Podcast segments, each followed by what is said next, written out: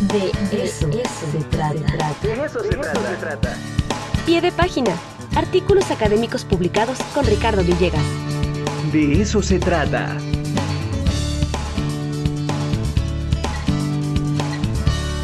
Queridísimo Tocayo, ¿cómo estás? Muy buenos días.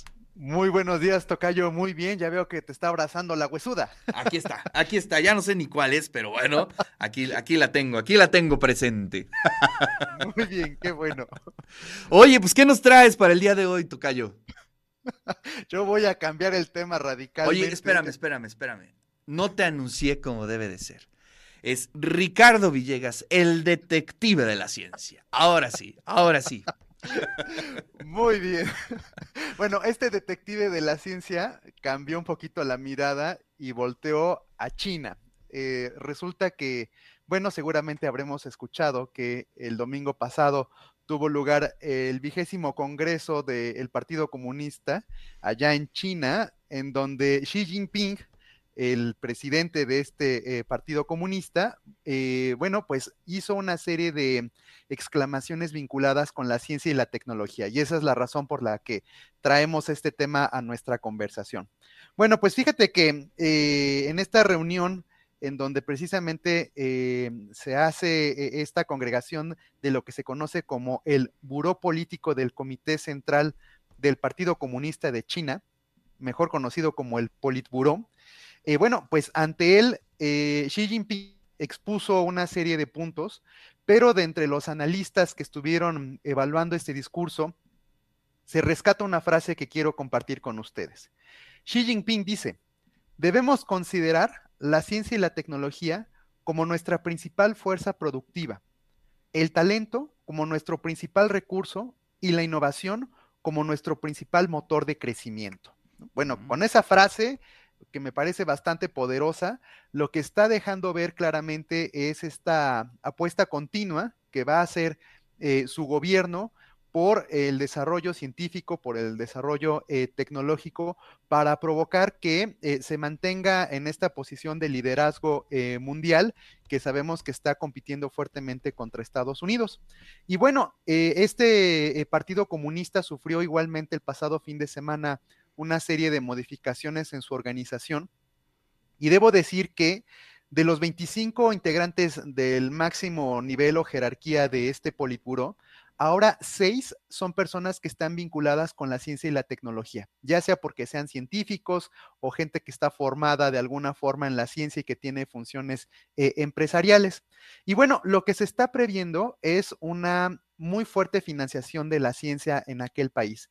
Para que tengamos una idea, el pasado 2021, China gastó algo así como 386 mil millones de dólares en investigación y desarrollo, lo que representa algo así como el 2.4% de su Producto Interno Bruto. Es decir, pues una economía tan poderosa como la China, que destine tanto eh, porcentaje de su PIB a investigación y desarrollo, pues nos está hablando propiamente de un, de un ánimo bastante fuerte por ubicar a la ciencia y la tecnología como un eh, punto de, de supremacía.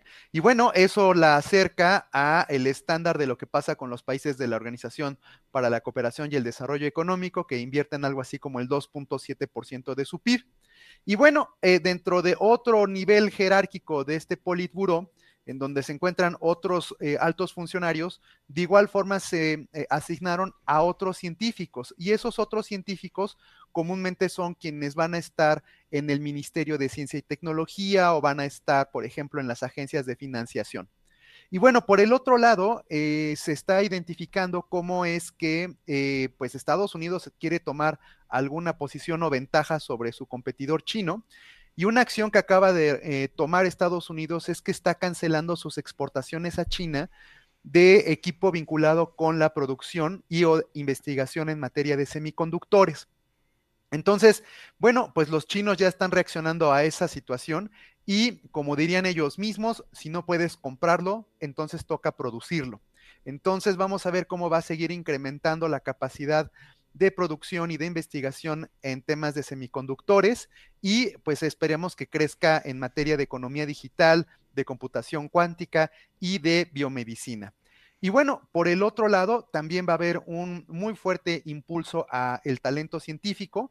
Sabemos que eh, ya en este momento la mayor cohorte de personal de investigación y desarrollo es precisamente de origen chino. ¿no? O sea, los chinos son en número los que mayormente están eh, formando a investigadores o que ya son propiamente investigadores.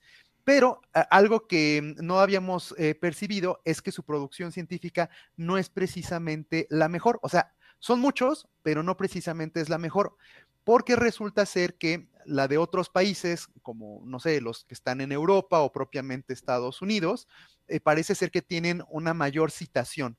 Entonces lo que ellos quieren hacer es eh, contrarrestar esta eh, situación. Entonces no nada más van a ser muchos, sino que van a ser mejores. Y bueno, eh, en, ese, en ese sentido vamos a ver cómo igualmente pues, los chinos van a acortar más relaciones científicas con sus homólogos en Estados Unidos y por tanto los chinos van a voltear la brújula hacia Europa, Australia y Canadá. Y bueno, finalmente decir que Xi Jinping continuará con su famosa política cero COVID, que sabemos es una política muy estricta, en donde, bueno, es muy complicado llegar a China, es muy complicado porque hay que pasar por eh, largas cuarentenas, eh, los costos de los boletos de avión son muy, muy caros y eso hace que, bueno, pues los visitantes extranjeros, específicamente en este caso los científicos, les sea muy complicado llegar a China. Entonces, no se prevé que vaya a cambiar de aquí al fin del año la política cero COVID, pero se espera que en la próxima reunión de estos eh, comités y de este Politburo, eh, allá en enero de 2023, probablemente tomen este tema y sean un poquito menos estrictos con la política cero COVID. Hasta acá, Tocayo. Wow, oye, pues es que sí, esa, se ve que esa reunión del Partido Comunista estuvo muy buena, ¿eh? Hubiera pagado por ir a ver todo lo que se comentó ahí. Porque prácticamente se redefine. Eh, bueno, aparte de aplastar toda oposición, que ya está aplastada dentro del Partido Comunista, eh, se redefine una mirada sobre la innovación, sobre el Internet, sobre muchas cosas. Es decir, China representa todo eso. Y no hay que perder, aunque estamos muy lejos, no hay que perderle eh, vista, porque sí representa em, una hegemonía. Si nosotros pudiéramos ponerle un nombre de novela a lo que estás platicando, creo que sería ciencia y poder, ¿no? Y creo que eso está muy bien eh, eh, visualizado eh, a mí lo que me sorprende es que en términos políticos se relaciona de una manera muy eh, transparente lo que quieren los chinos en materia de innovación y de ciencia. Y eso, la verdad es que se aplaude, ¿no? Es decir, que tienen una visión muy bien definida de lo que hacen y creo que eso este, deberíamos aprenderles un poco, ¿no? Tal cual, tal cual. Definitivamente para nosotros eh, estas ideas comunistas y de la posición de liderazgo casi casi a nivel dictatorial, porque hay que recordar que Xi Jinping va por su tercer mandato, o sea, hizo modificaciones en sus propias leyes para eh, pues estar en estos otros cinco años después de diez que ha estado en el poder y que casi casi busca perpetuarse. Eh, bueno, no, es otros, eso nosotros no lo vemos nada bien, pero, pero lo que tú bien dices es que no nada más es decir, ya llegué, ya que sino me quedo y tengo algo que hacer, ¿no? Tengo una política científica muy clara, ¿no? Y aunque estoy viendo que ya están eh, contestando eh, nuestros eh, contrarios, ¿no? En este caso Estados Unidos, nosotros estamos tomando acción. Y acá, bien, me gustó mucho tu título de la novela. creo que es, la pregunta es, ¿y México qué papel juega en esta en este conflicto. Nosotros somos los vecinos de los contrarios y entonces, de todas maneras, debe haber producción china en Estados Unidos y producción de Estados Unidos en China. Y si ellos están cortando estas relaciones comerciales y estas relaciones de diplomacia científica, como se conoce en la doctrina, pues mexicanos deberíamos estar jugando un papel preponderante tanto en desarrollo científico como de colaboración con estos dos países, ¿no? Pero si nosotros no estamos prestando atención a lo que tú bien estás diciendo, que es este escenario geopolítico, y estamos perdidos en otros temas, pues no vamos a salir en esta fotografía. Pues sí, sí. La verdad es que es bien interesante y bueno, pues eh, momento de redefinir cosas. Bueno, China como siempre eh, en una posición muy, muy, muy interesante. Y bueno, pues no debemos de ser espectadores. Creo que es momento como de empezar a eh, hacer práctica de lo que tú comentas, ¿no? La diplomacia científica y sobre todo pues este seguir trabajando, ¿no? En temas de innovación y de ciencia.